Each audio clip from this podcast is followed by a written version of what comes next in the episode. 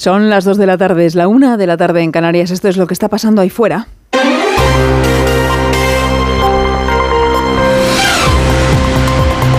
Onda Cero.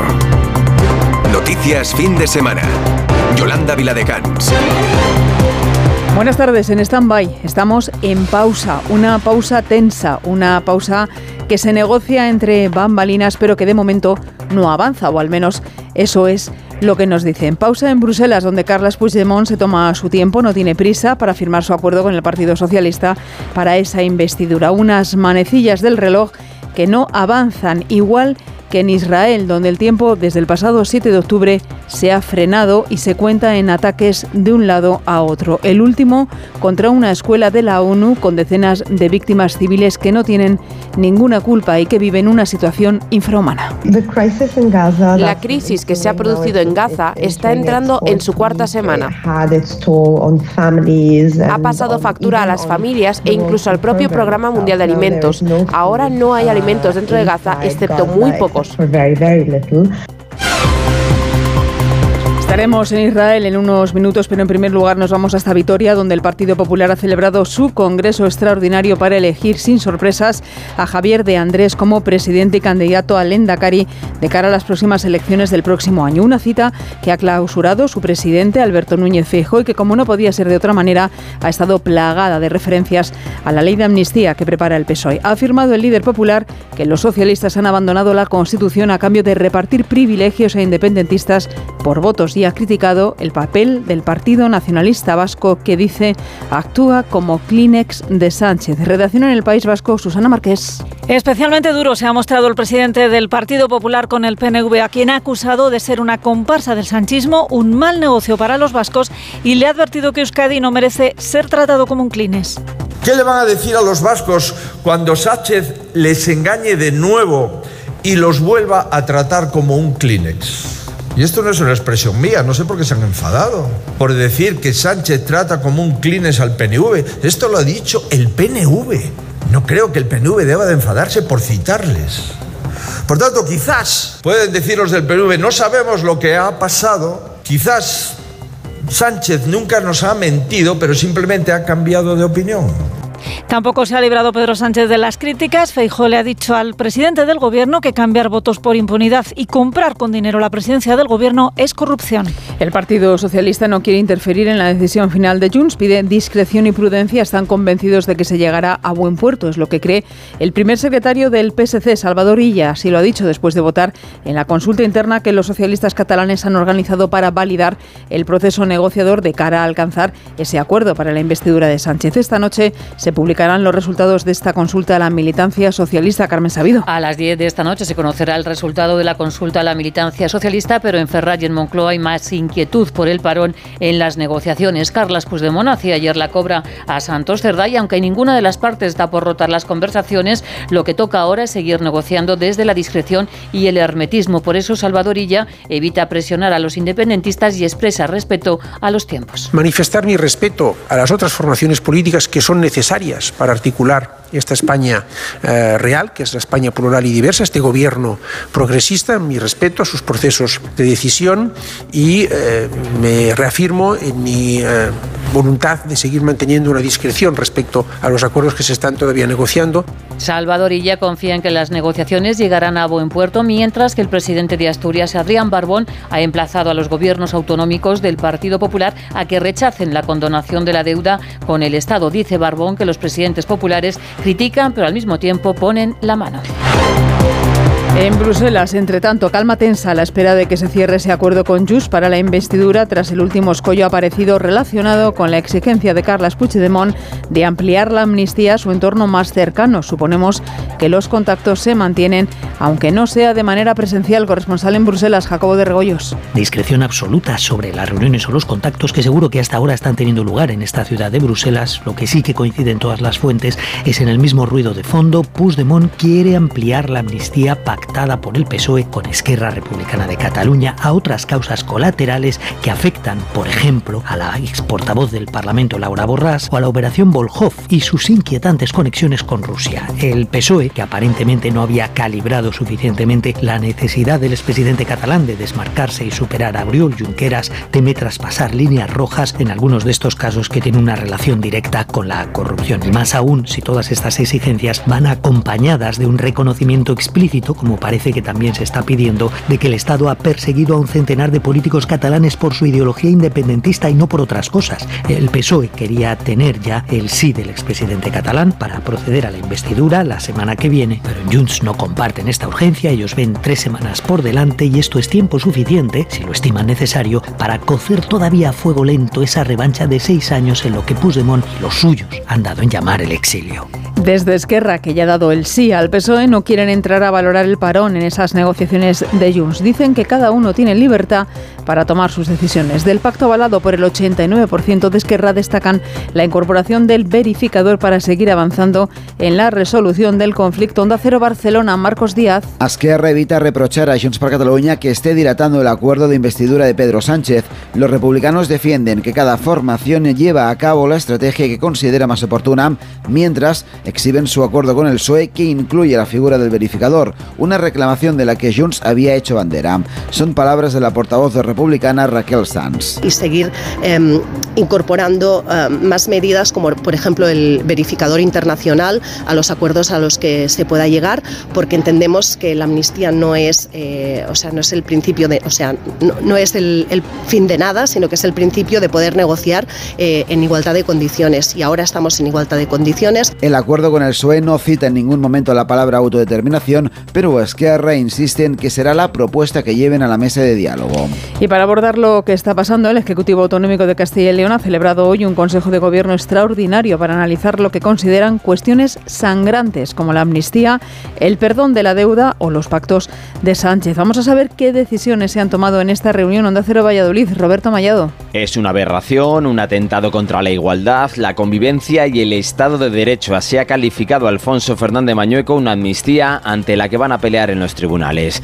Presentarán un recurso de inconstitucionalidad también contra la condonación de la deuda de 15.000 millones a Cataluña. Es intolerable, dice, que se pague la fiesta de los independentistas castigando a los que sí han cumplido. Por eso ni quiere hablar de cifras en la quita de la deuda al resto de autonomías.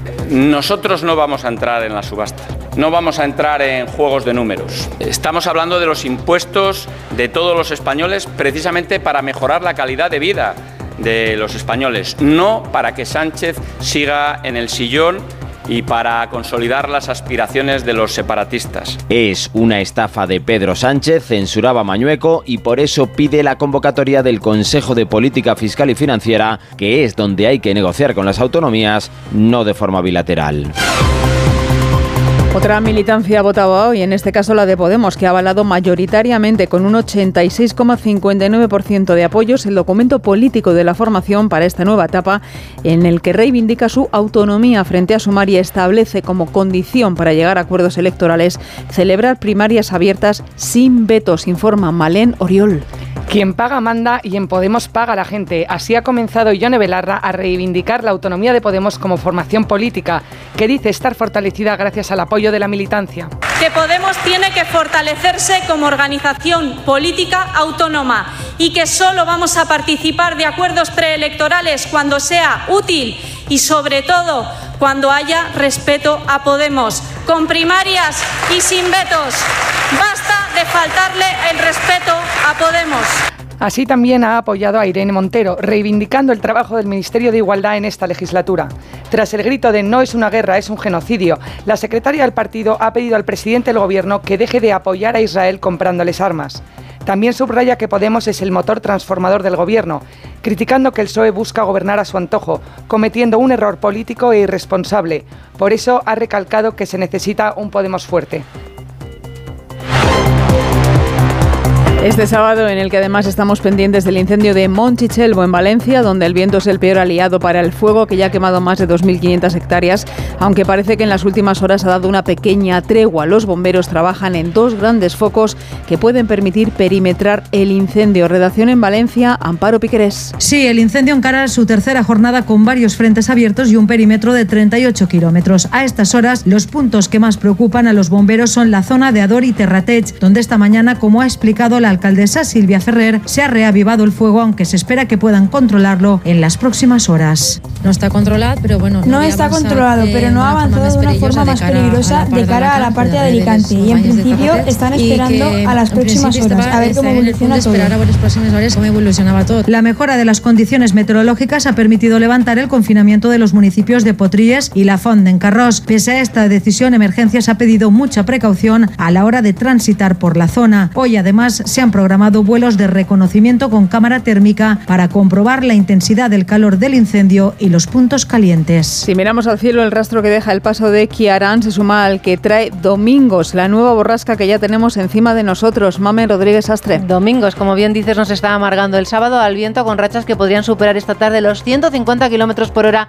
en Galicia y a las olas de hasta 10 metros en el Cantábrico y de 5 en el Mediterráneo le sumamos la lluvia. Mañana, conforme la borrasca se vaya alejando hacia el Mar del Norte, sus efectos serán menores. Sigue mal el mar, la lluvia y el viento en Galicia y en el Cantábrico. Viento que también soplará fuerte en el este y en Baleares. El domingo hará más frío, de hecho, baja la cota de nieve hasta los 1.400 metros en las montañas del norte. Tenemos toda la radio por delante.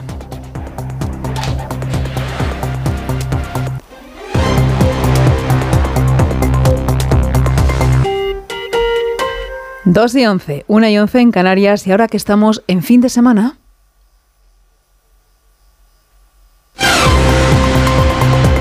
Ahora que estamos en fin de semana vamos a recordar lo que ha pasado de lunes a viernes, los sonidos de la semana y de ello se encarga Laura Gil. A vueltas con la amnistía empezó una semana en la que se dan pasos decisivos en la negociación de Pedro Sánchez con los independentistas para atar su investidura, aunque para los segundos no estará todo ni dicho ni hecho. Palabra de Per Aragonés. El anuncio del presidente en funciones del gobierno español de asumir la amnistía como un paso imprescindible es una noticia en la buena dirección, pero es evidente que hacen falta muchos más pasos. Però és evident que calen molts més passos. La princesa Leonor rompió la burbuja política y copó la actualidad el martes cuando juró la Constitución coincidiendo con su mayoría de edad y un discurso solemne, pero también sincero, en el que se presentó al servicio de los españoles y les pidió su confianza.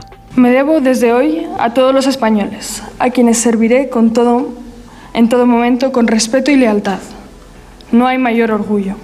En este día tan importante que voy a recordar siempre con emoción, les pido que confíen en mí. Los ministros de Unidas Podemos consumaron su plantón a la futura reina, mientras que el presidente en funciones le prometió lealtad.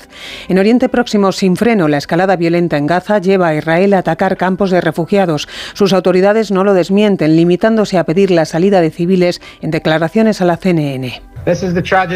Esa es la tragedia de la guerra. Como saben, venimos diciendo durante días que salgan de ahí. Los civiles que no estén relacionados con Hamas, por favor, salgan de ahí.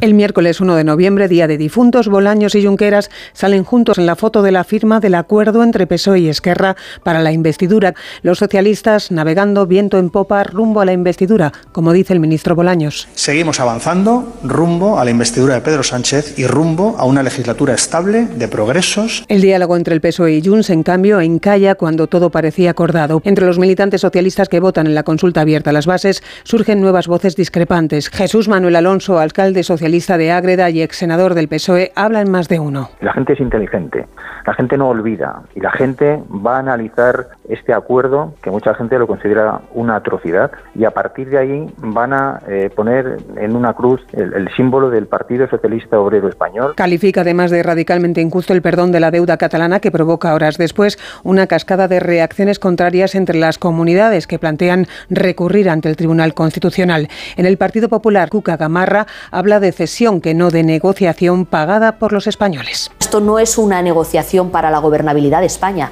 Esta es la cesión que está dispuesto Pedro Sánchez a hacer que vamos a pagar todos los españoles y que lo hacemos con la hipoteca del Estado de Derecho, con la hipoteca de la igualdad de todos los españoles ante la ley y la igualdad también de todos los españoles en el acceso a los servicios, a los servicios públicos. Y hablando de cuentas, cerramos la semana golpe de estadística con los datos del paro del mes de octubre, tercera subida consecutiva, el mes en el que aumentó el desempleo en casi 37.000 personas, aunque el número de afiliados por el sector educativo tira hacia arriba. La mayoría de ocupados son mujeres.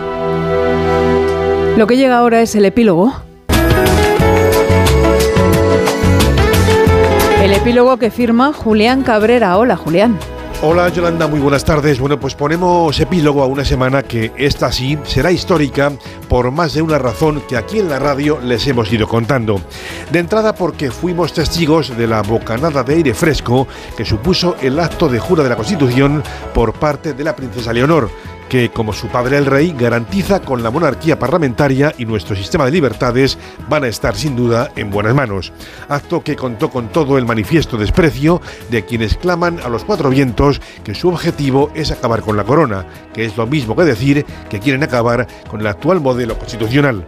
Son una minoría, pero son la minoría en la que de forma definitiva se va a apoyar el Partido Socialista para que Sánchez siga en la Moncloa. Las consecuencias de la amnistía y de otras concesiones al separatismo las iremos viendo más pronto que tarde y también se las contaremos. Esa es la intención. Dos y cuarto, y cuarto en Canarias. Es el momento para el deporte.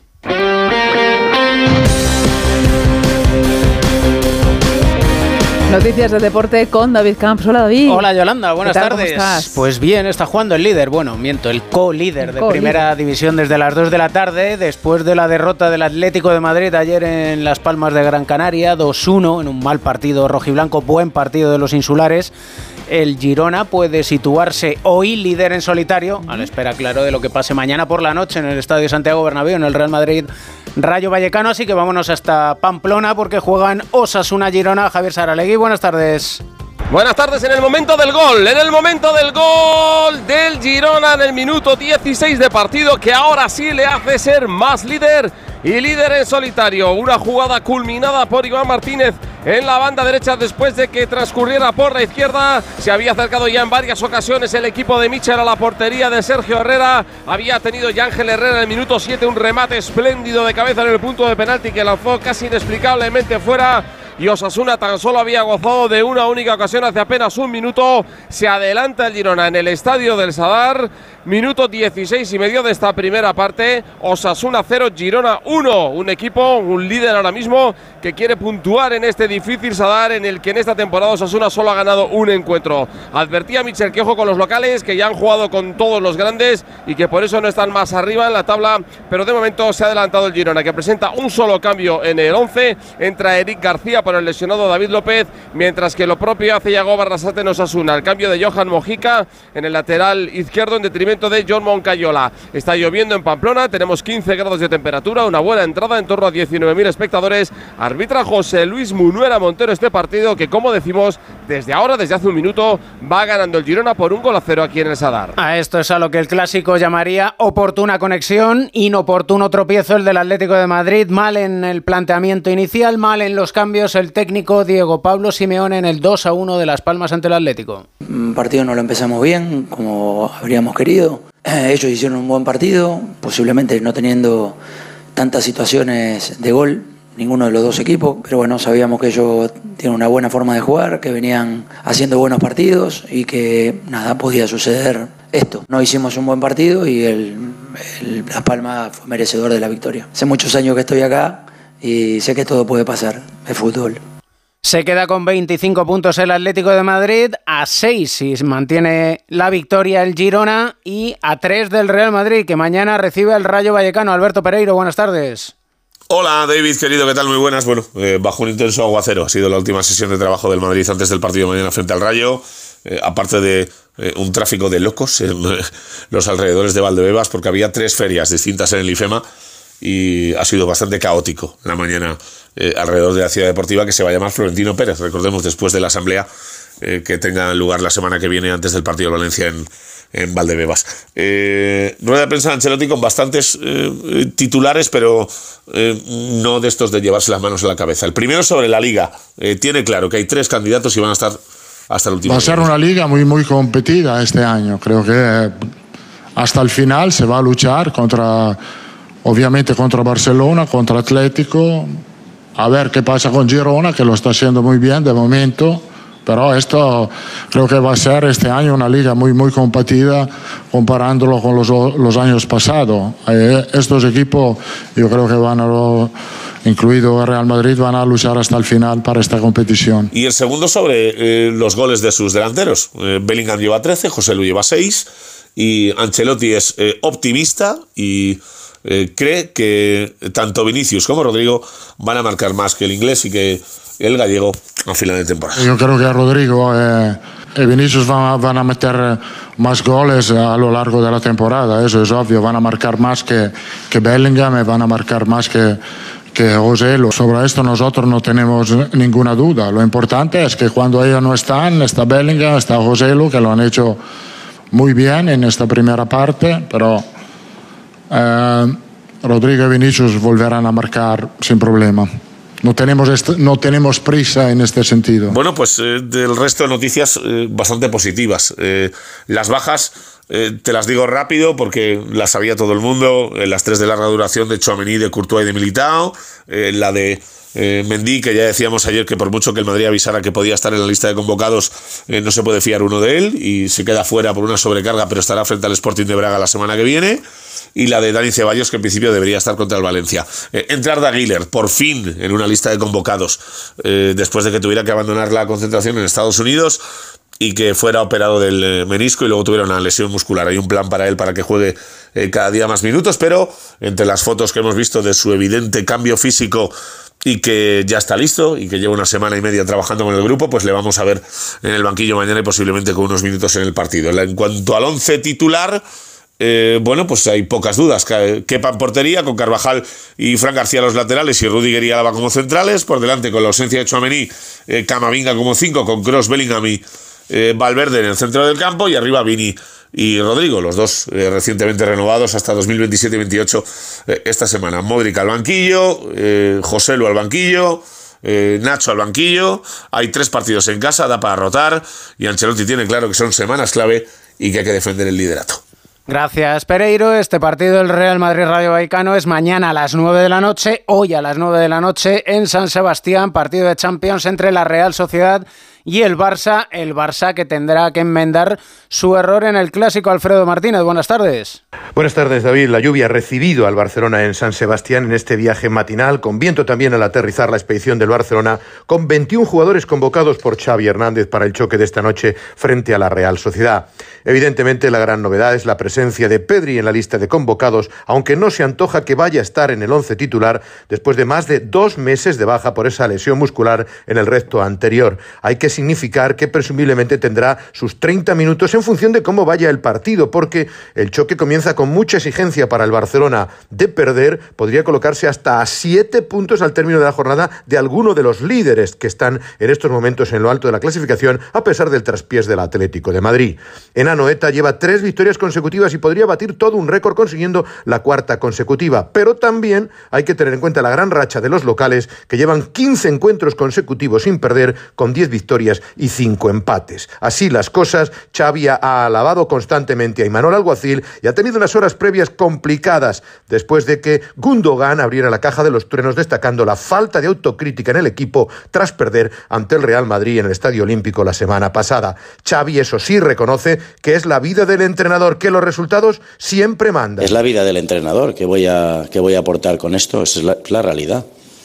Hoy estamos y mañana no. Y cuántos, cada semana vemos que echan a este entrenador, a este lo han echado, a este. Pues esto es lo primero que te enseñan en el curso de entrenador.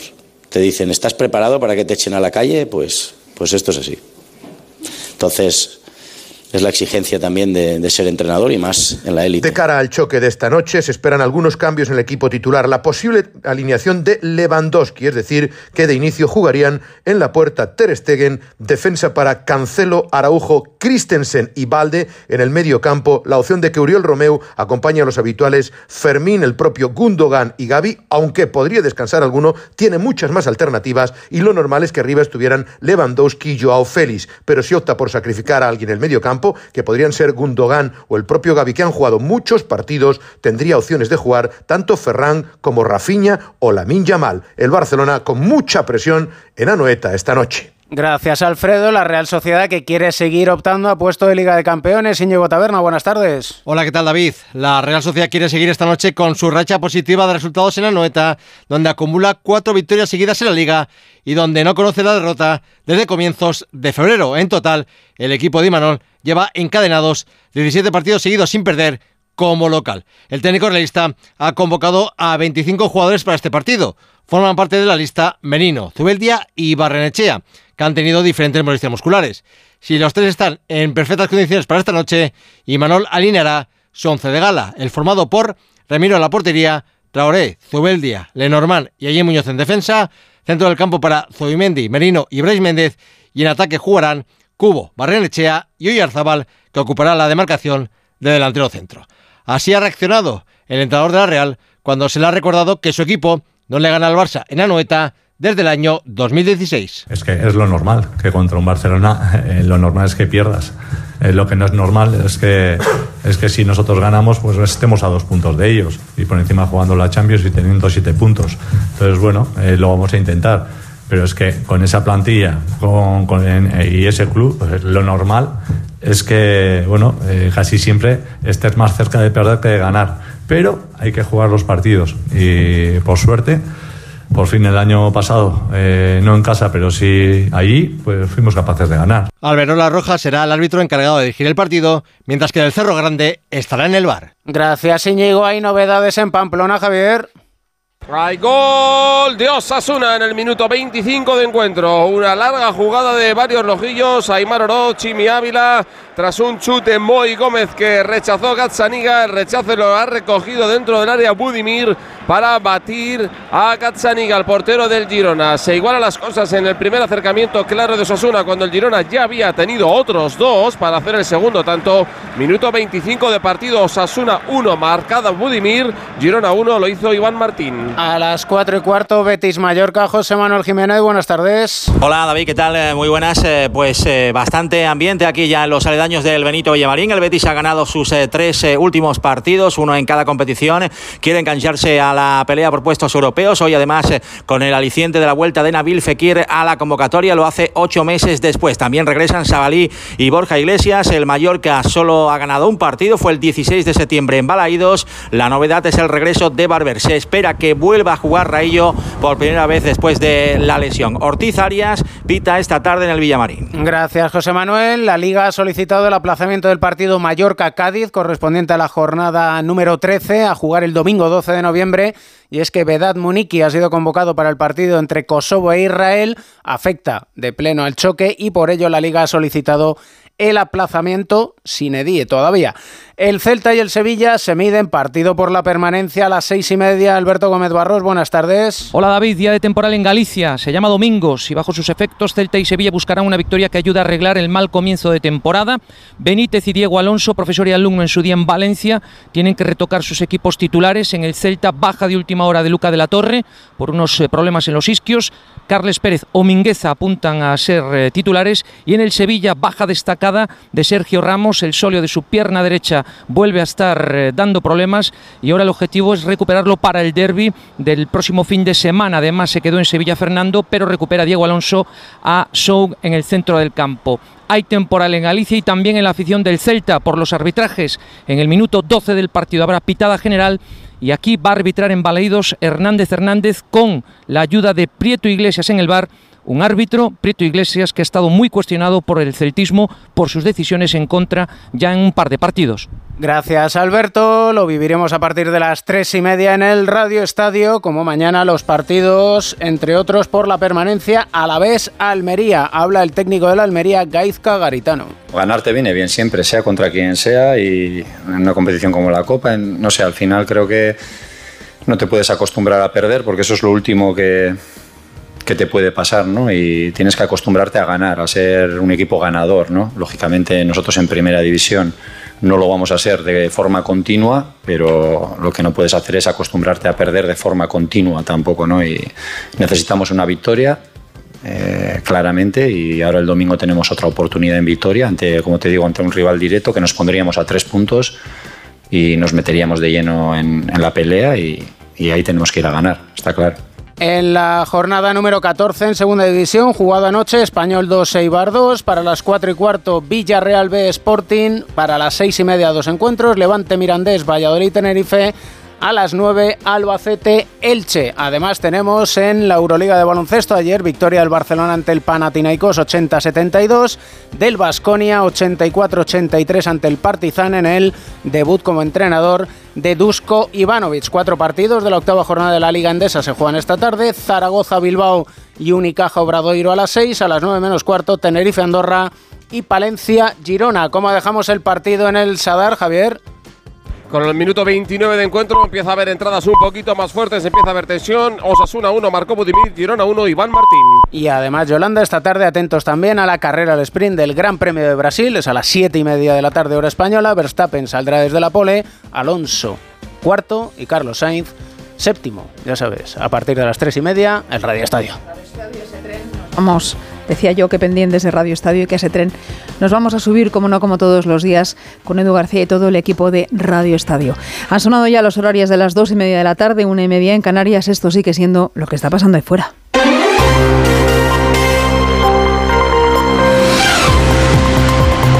Onda Cero. Noticias fin de semana. Yolanda Viladecans. Actualizamos las noticias del sábado con Laura Gil. La amnistía y los pactos de investidura de Sánchez sobrevuelan los actos políticos este sábado. También en Cataluña, con el primer secretario del PSC, Salvador Illa, pidiendo un sí al acuerdo en la última jornada de votación que se hace de forma presencial en todas las sedes socialistas tras mostrarse confiado en que el diálogo con Junts llegue a buen puerto. El popular Núñez Feijóo ha acusado a Sánchez de abandonar la Constitución y de corrupción por repartir, dice, privilegios a cambio de votos. En Vitoria, durante el Congreso para nombrar a Javier de Andrés, nuevo líder regional del PP Vasco, se ha referido al PNV como una comparsa del sanchismo.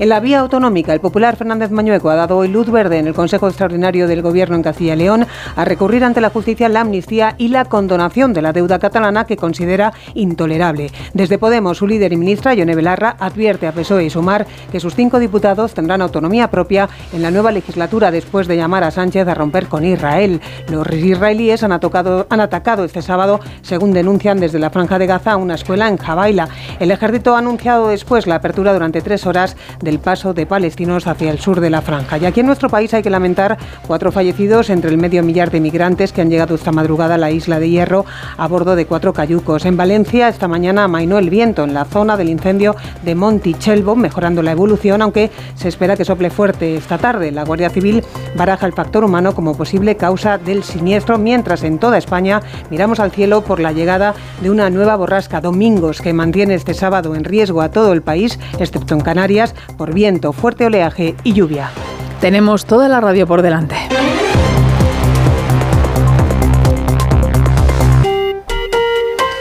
2 y 32, 1 y 32 en Canarias, el Partido Popular ha elegido este sábado el País Vasco, Vitoria, para seguir movilizándose contra la ley de amnistía que prepara el PSOE. Cita previa a la movilización que esperan también de nuevo mañana en Valencia, tras los actos realizados en Madrid, Toledo y Málaga.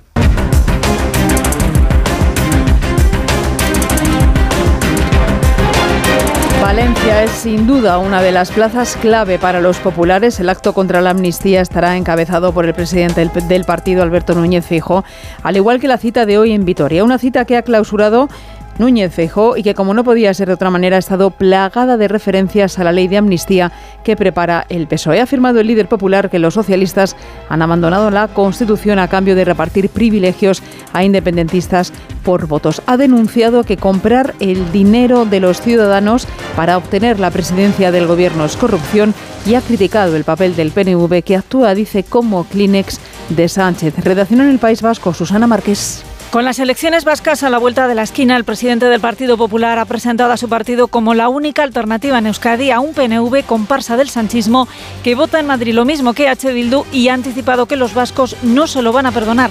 Alberto Núñez Feijo. Ha llegado el momento de decir que el PNV se ha equivocado siendo una comparsa más del sanchismo. Y ha llegado el momento de decir que renunciar a ser determinante en la política española por ser una comparsa más del sanchismo ha sido un error que los vascos no le van a perdonar al PNV durante mucho tiempo.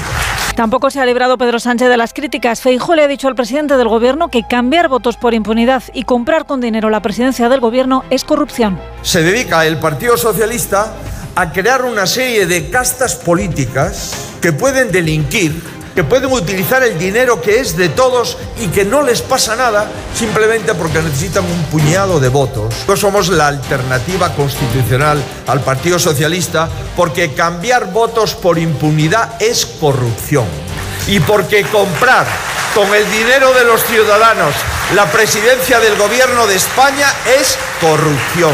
Feijo ha puesto en Vitoria el cierre al Congreso de relevo en la presidencia de los populares vascos, que ejercerá desde ahora el alavés Javier de Andrés. El Partido Socialista no quiere interferir en la decisión final de Junts. Piden discreción y prudencia. Están convencidos de que se llegará a buen puerto. Es lo que cree el primer secretario del PSC, Salvador Illa. Así lo ha dicho después de votar hoy en la consulta interna que los socialistas catalanes han organizado para validar el proceso negociador de cara a alcanzar ese acuerdo para la investidura de Pedro Sánchez. Esta noche se publicarán finalmente los resultados de esa consulta a la militancia socialista. Carmen Sabido. Salvadorilla, Pachi López, Adrián Barbón y la ministra Pilar Alegría se han volcado para votar de forma presencial a la consulta y lo han hecho dando un sí rotundo al acuerdo para formar gobierno con Sumar, porque como ha dicho Alegría es un sí a la convivencia frente a los que quieren sembrar el odio. Votar sí a ese gobierno, un gobierno que tiene que seguir desplegando progreso, crecimiento y convivencia.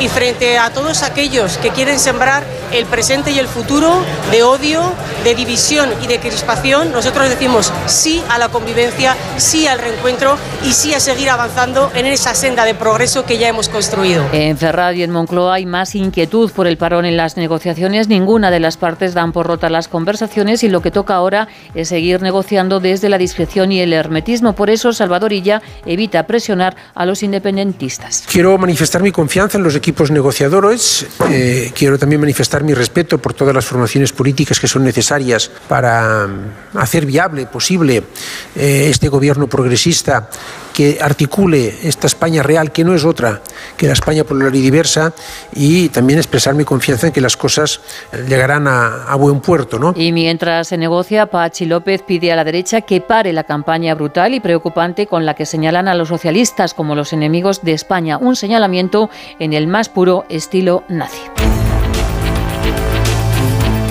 En Bruselas, entre tanto, calma tensa a la espera de que se cierre el acuerdo con Junts para la investidura tras el último escollo aparecido relacionado con la exigencia de Carles Puigdemont de ampliar la amnistía a su entorno más cercano.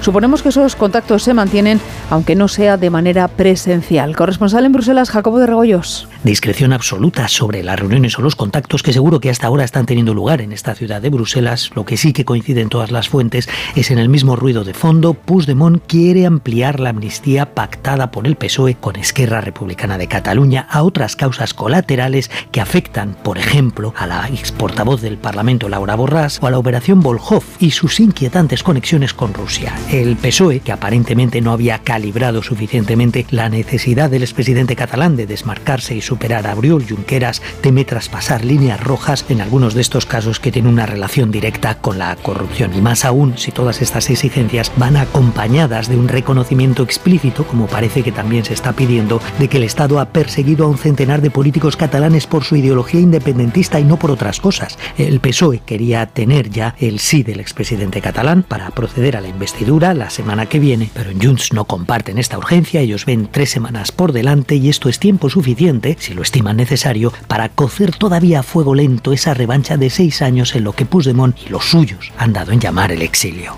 Desde Esquerra, que ya ha dado el sí al PSOE, no quieren entrar a valorar el en las negociaciones de Junts, dicen que cada uno tiene libertad para tomar sus decisiones. El pacto, avalado por el 89% de Esquerra, destaca la incorporación del verificador para seguir avanzando en la resolución del conflicto. Onda Cero Barcelona, Marcos Díaz. Esquerra no quiere entrar en una guerra de reproches con sus antiguos socios de Junts per Catalunya.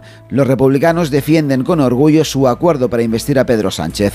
Aseguran que mejorará la vida de los catalanes con la reducción del déficit fiscal y el traspaso de cercanías y permitirá avanzar hacia la resolución del conflicto político. Todo lo demás queda fuera de cualquier valoración. Raquel Sanz, portavoz de Republicana. Nosotros trabajamos para avanzar, nosotros creemos que, tenemos que avanzar y creemos que el acuerdo es bueno, la amnistía es buena, eh, seguir avanzando en, la resolución del conflicto político es bueno y avanzar en, la, en, el bienestar de la ciudadanía es bueno. A partir de aquí, cada uno eh, tiene la libertad de tomar sus decisiones políticas. Esquerra Republicana somos coherentes con lo que hemos hecho en la anterior legislatura, con lo que hemos dicho en campaña. Raquel Sanz también remarca la importancia de incluir la figura del verificador como un elemento esencial, dicen, para que se cumplan los posibles acuerdos de la mesa de diálogo.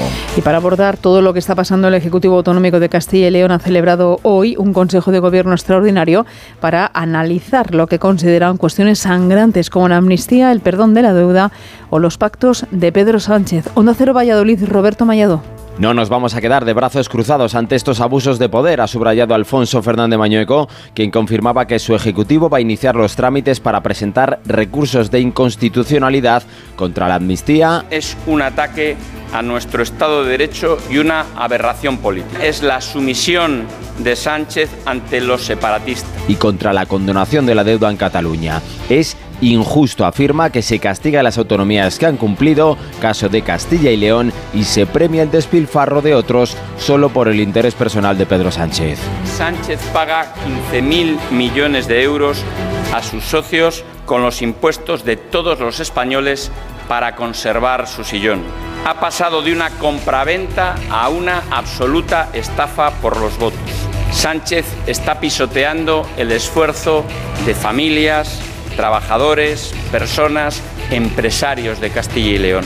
Y aunque no quiere entrar en una subasta sobre cifras, sí lamenta que haya dinero para esto y no, por ejemplo, para los agricultores y ganaderos de Castilla y León. Reclama por eso la convocatoria del Consejo de Política Fiscal y Financiera y para evitar fisuras internas subrayaba que esta es la posición de todo el gobierno de Castilla y León en el que PP y Vox son socios.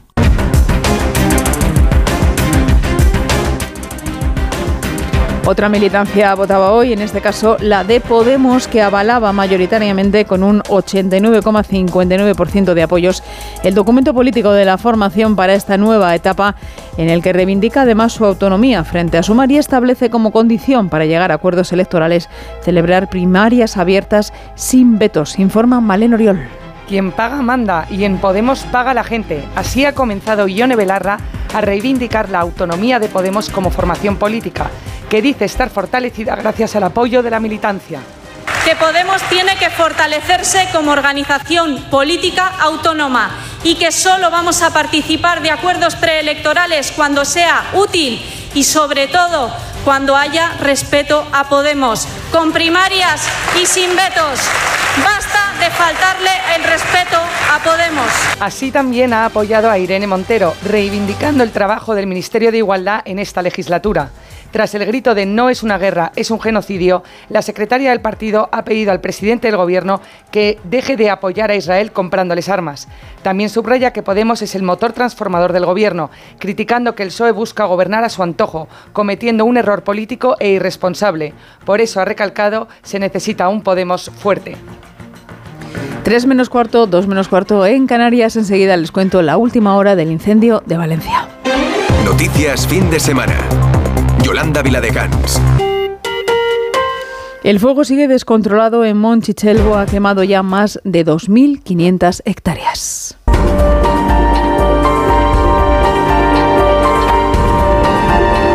Esta mañana han podido trabajar los medios aéreos después de jornadas muy complicadas en las que el fuerte viento de poniente impedía que pudiesen despegar algunos de los aviones. Esa labor está siendo fundamental para poder controlar ese fuego. A esta hora vuelve a soplar un fuerte viento con mucha fuerza y ya se está barajando en este incendio el factor humano como causa principal. Vamos a recabar los últimos datos.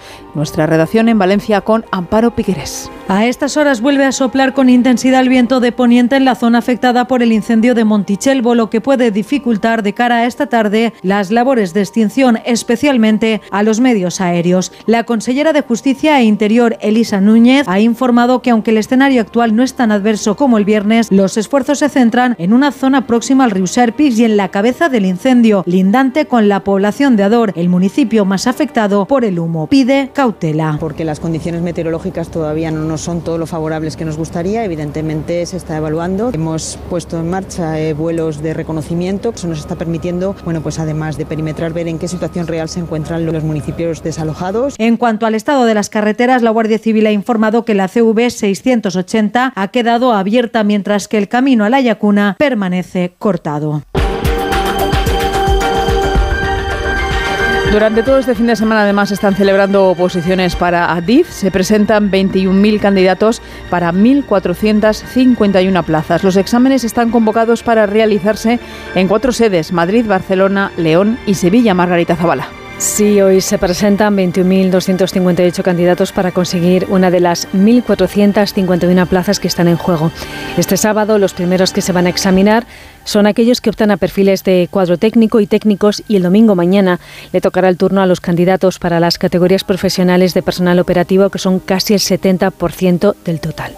Adif pretende renovar hasta el 50% su plantilla hasta el año 2025, una renovación que se paralizó a raíz de la crisis financiera y que es más necesaria que nunca ante la aparición de nuevos operadores que compiten con Renfe y también ante el desarrollo de dos proyectos inmediatos como son el corredor del Y el del Mediterráneo, con una inversión de más de 27.000 millones de euros.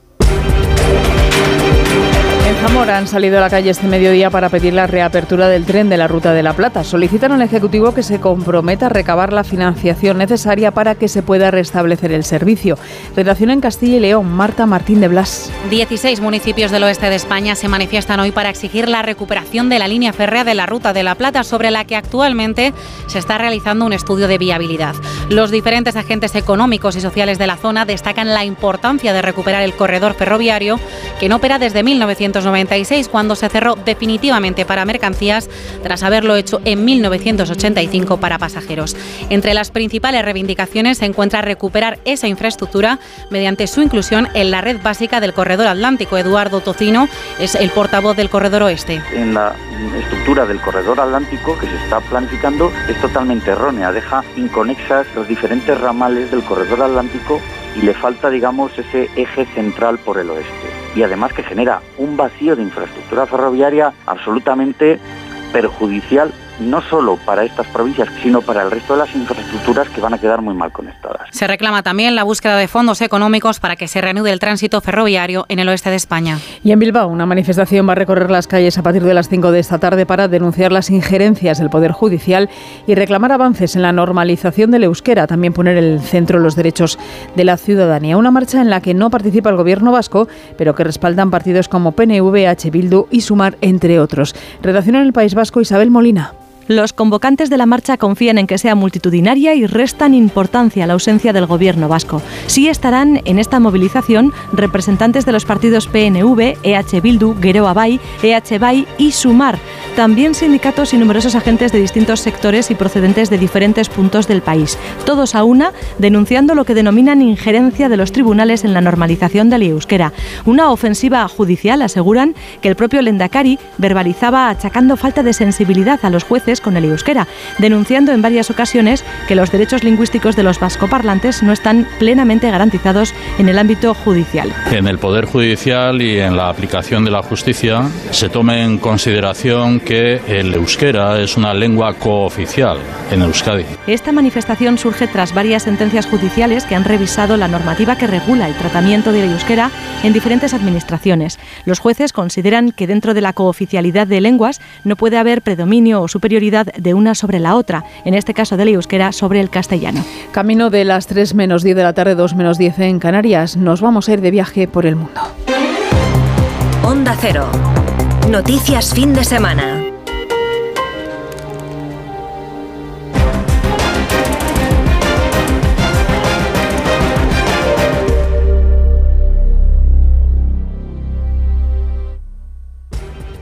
Gracia es médico y a su tío le duele la cabeza por una reseña falsa sobre él en Internet. No te preocupes, habla con AMA, porque con el seguro de responsabilidad civil profesional te ayudan a gestionar y proteger tu vida digital profesional. AMA, seguros para profesionales sanitarios y sus familiares. Infórmate en amaseguros.com o en el 911 75 40 37. Que venimos a hablar con Bárbara Rey. Lo siento, se ha tenido que ir. Majestad. ¿Cuántas veces te he dicho que no me llames así? Cristo y Rey. Estreno el miércoles a las 11 menos cuarto de la noche en Antena 3. La tele abierta. Serie completa, ya disponible solo en A3 Player. Síguenos en Twitter en arroba noticias FDS. Es el momento del Foreign Affairs. ¿Dónde empezamos? Mamen Rodríguez Astre. Lo hacemos en la franja de Gaza donde se enfrentan a una escasez extrema de alimentos. Gaza sufre, dicen sus habitantes, mientras el mundo observa. La gente hace cola en las panaderías, algunos desde las 2 de la madrugada. Duermen en la calle con las mantas para esperar. Llegué antes de las oraciones del amanecer y ahora son las ocho y media y hasta ahora no me ha tocado el pan. Hay escasez de pan. Gaza lleva un mes sin electricidad. ¿Quién en el mundo puede vivir sin electricidad? Nos falta agua dulce. En Gaza hay escasez de todo. Electricidad, pan, carga de teléfonos. Hay escasez de todo. Gaza está sufriendo y el mundo está observando. ¿Por cuánto tiempo? De 23 panaderías solo funciona una. La falta de combustible llega a todos los sectores, según nos dice la portavoz del Programa Mundial de Alimentos. A principios de la crisis solíamos trabajar con 23 panaderías. Ahora solo nos queda una panadería debido a la falta de combustible. Así que la falta de combustible durante la semana pasada ha sido un problema persistente.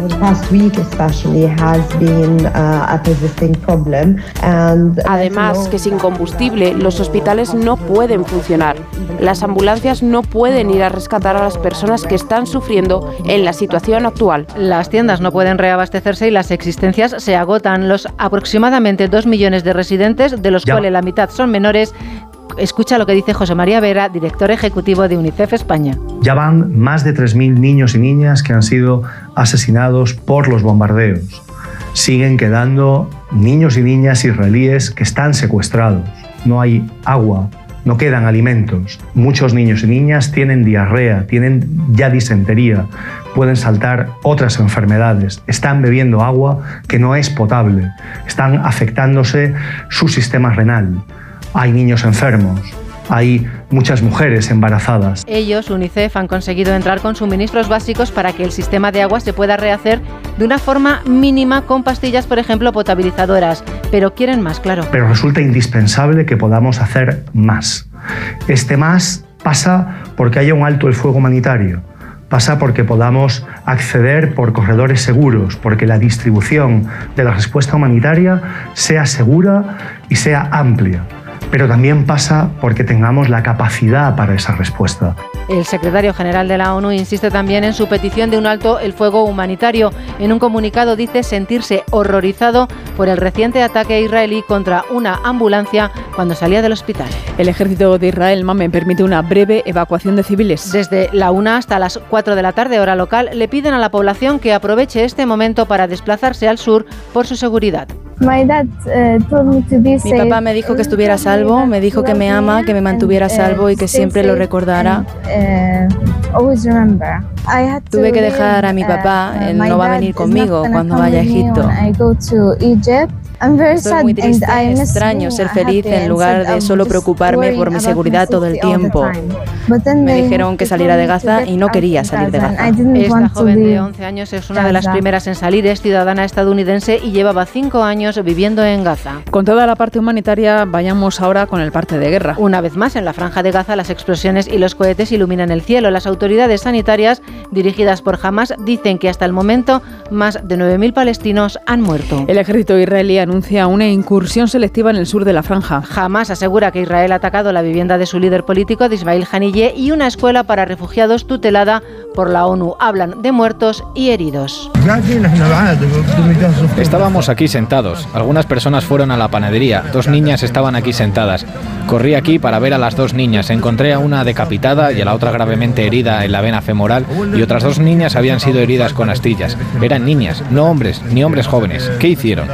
Y la Media Luna Roja Palestina denuncia que las fuerzas de defensa de Israel han bombardeado la entrada de emergencias del hospital Al-Quds, hiriendo a 21 desplazados internos. El secretario de Estado norteamericano continúa por la zona. Hoy está en Jordania, donde se reúne con el rey Abdalá y con cinco cancilleres de países árabes. El alto del fuego humanitario, la entrega de ayuda humanitaria y cómo poner fin al peligroso deterioro que amenaza la seguridad de la región son los asuntos a tratar. Es su segundo viaje a Oriente Próximo desde el estallido de la guerra. Blinken visita a Oriente Próximo y Ursula von der Leyen pasa el sábado en Kiev. La presidenta de la Comisión Europea viaja para hablar de integración, sanciones a Rusia y asistencia a Ucrania. Ha llegado en tren y ha sido recibida por Zelensky. Mamen, en Nepal un terremoto de 6,4 grados deja al menos 157 muertos y decenas de heridos. Algunos edificios de Jajarkot han quedado reducidos a un montón de escombros. La zona es un distrito montañoso con una población de 190.000 habitantes y aldeas dispersas en colinas remotas. Las imágenes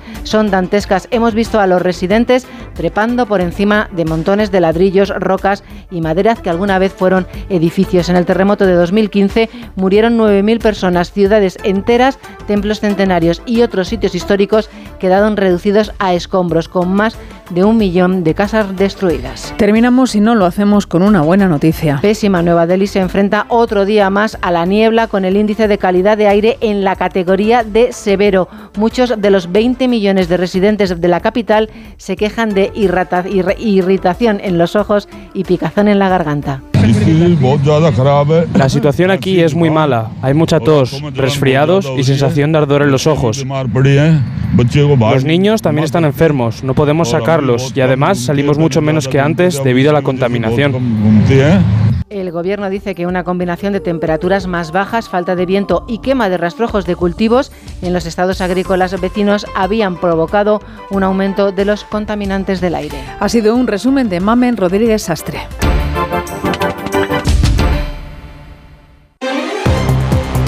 Cero. Noticias fin de semana.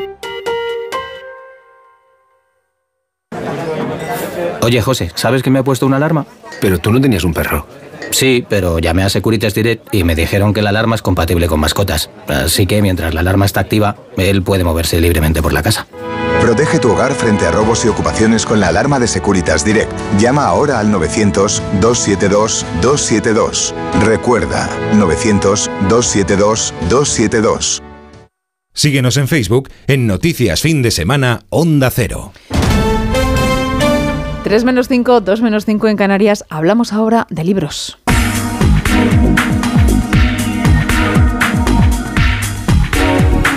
Hablamos de libros, como siempre, con Paco Paniagua. El año que nació el demonio es una novela de Santiago Roncagliolo que nos traslada al Perú de 1623. En una noche negra en el convento de Santa Clara, una novicia da a luz una horripilante bestia de dos cabezas, lengua bífida y ocho extremidades. El nacimiento coincide con la aparición de una mujer que dice hablar con Dios y con el diablo. Bruja o santa, pronto se convierte en el objetivo de Alonso Morales, un novato alguacil de la Santa Inquisición, y todo ello en una ciudad manchada por el crimen y la corrupción. Que explora la institución de las brujas, ¿no? Es un inquisidor eh, tratando de decidir si una mujer es santa o, es bruja, porque cree que el demonio ha llegado y hay que saber quién es el culpable. Porque toda la novela es una carta de él a sus superiores en el, tribunal español. Él empieza esta novela como un torturador del Santo Oficio. Tortura a los que, a los que el poder considera monstruosos, ¿no? Pero va a ir dándose cuenta conforme avanza la novela de que quizás él se parece más a esos monstruos que a sus propios superiores el año que nació el demonio, la nueva novela del escritor peruano Santiago Roncagliolo.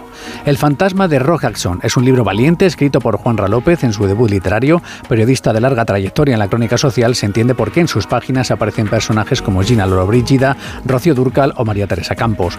Cuando el actor Rojackson murió, el autor tenía 13 años y quedó vivamente impactado y sobre todo por la ocultación que del VIH se veían obligados a hacer las grandes estrellas por temor al escarnio social. El libro es la historia de un periodista muy famoso al que la editorial para la que trabaja, con la que ha publicado varias novelas, le encarga hacer unas memorias. En esas memorias recrea su historia personal de superación desde una familia muy humilde, con la sombra alargada de un hermano muerto y con el temor a, por su homosexualidad a ser víctima del SIDA por unas imágenes que vio de niño de Rod Hudson agonizante, rendirle tributo por su valentía, porque en ese momento cualquier persona enferma de SIDA tenía dos problemas. Se iba a morir, pero además sufría la estigmatización por tener esa enfermedad. El fantasma de Rod Hudson, un libro del periodista Juan López. Tú también escuchas este programa de noticias que produce Mame Rodríguez Astre y que realiza José Luis López aquí en Onda Cero. Noticias fin de semana. Yolanda Viladecans. Nos despedimos ya con canciones que llevan ritmo de soul, el que estamos escuchando este fin de semana en distintas voces, como la de esta cantante estadounidense que debutó en 2008.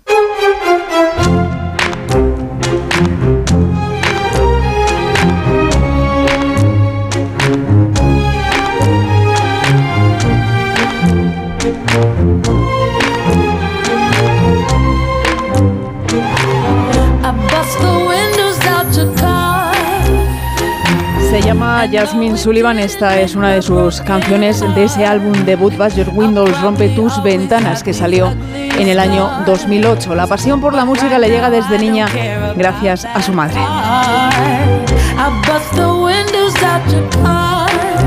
Muchas gracias por escucharnos. Se quedan ahora en compañía de Como el perro y el gato con Carlos Rodríguez y todo su equipo que ya andan por aquí. Que pasen una feliz tarde de sábado. Disfruten. Adiós.